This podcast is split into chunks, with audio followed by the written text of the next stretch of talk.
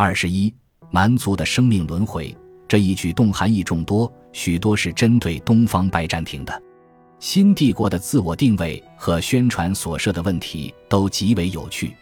历史学家亚历山德罗巴维罗写道：“总的来说，卡洛林王朝在公元八百年后所采用的权力象征都是罗马帝国时期的。硬币上铸的查理曼像头戴桂冠，身披紫袍。”他印玺上镌刻的字句，在后来几个世纪的时间内，一直是异常有效的政治口号 "Renovatio Romani Imperii”，意思是新罗马帝国。这话听在拜占庭君士坦丁堡那些仍自称为罗马帝国的人的耳朵里，一定非常刺耳。不过，从某个意义上说，新帝国的确重新振兴了罗马过去的一些要素。这个历史时期有时被称为卡洛林复兴。期间，西方建立了更加集权的政府，虽然仍赶不上罗马鼎盛时期在文明、组织和官僚机构等方面的力量，但至少比黑暗时代的混乱状况有了进步。识字率得到提高，建筑更加精美，财富增加了，书写再次得到重视，还协调了各方的努力来恢复湮灭的古代知识，并通过抄写古老的书籍材料来保存历史。然而，新罗马帝国是个有趣的历史讽刺，也许应该说是报应，因为他的统治者的祖辈正是结束了罗马在西方统治的日耳曼部落。新帝国的历任皇帝面临的问题，与当年西罗马帝国皇帝在意大利治理帝国时遇到的问题一样，凶狠的日耳曼部落，很可能是同样的部落，似乎一切如故。例如，在罗马时期的不列颠。罗马帝国保护着不列颠岛不受日耳曼撒克逊人从海上发动的袭击。罗马人离开后，传说中的亚瑟王应该也和那些撒克逊人打过仗。事隔三百年后，查理曼仍在同撒克逊异教徒作战，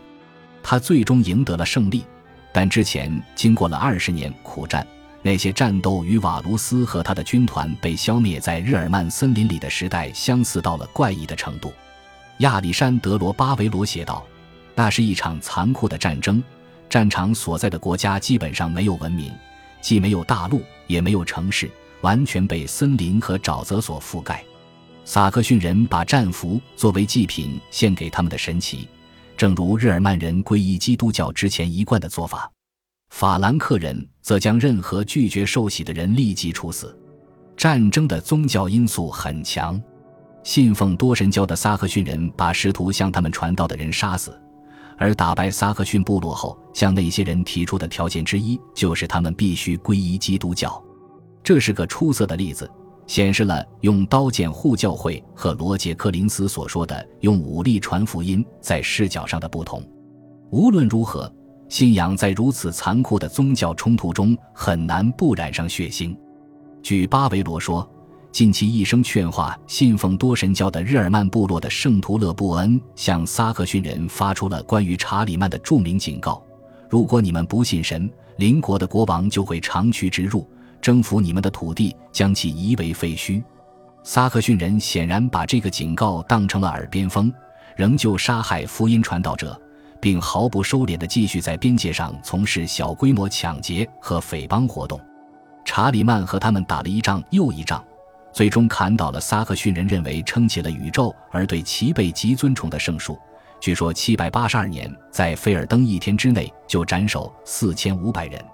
查理曼和以前的罗马皇帝一样，发现每次制服一批野蛮人，似乎总有更凶暴的野蛮人等在后面。这一次，在萨克逊人后面的是丹麦人。此时，维京人自丹麦、瑞典和挪威蜂拥而至。烧杀抢掠的时代正在加速到来。有一个不太可信但广为流传的故事说，查理曼垂老之时看到了维京人。此时的维京人尚未成为几十年后的大祸害，但这个故事作为一种寓言众口相传。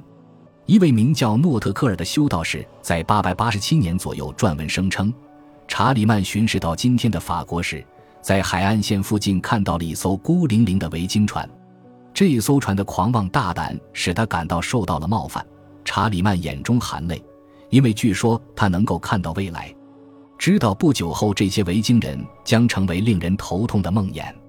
这个故事颇有后见之明的意味，但它在一个方面似乎有道理。要说有谁明白来自天寒地冻的北方的好战蛮族构成的潜在危险，则非罗马皇帝莫属。查理曼这位罗马皇帝也许应该最明白，毕竟这位人高马大、金发碧眼、资须浓密、讲日耳曼语的国王自己就是武士出身。早在他成为三百年来西方第一个罗马皇帝之前，他就在和异教的日耳曼部落作战了。历史上有的时候会发生因果轮回，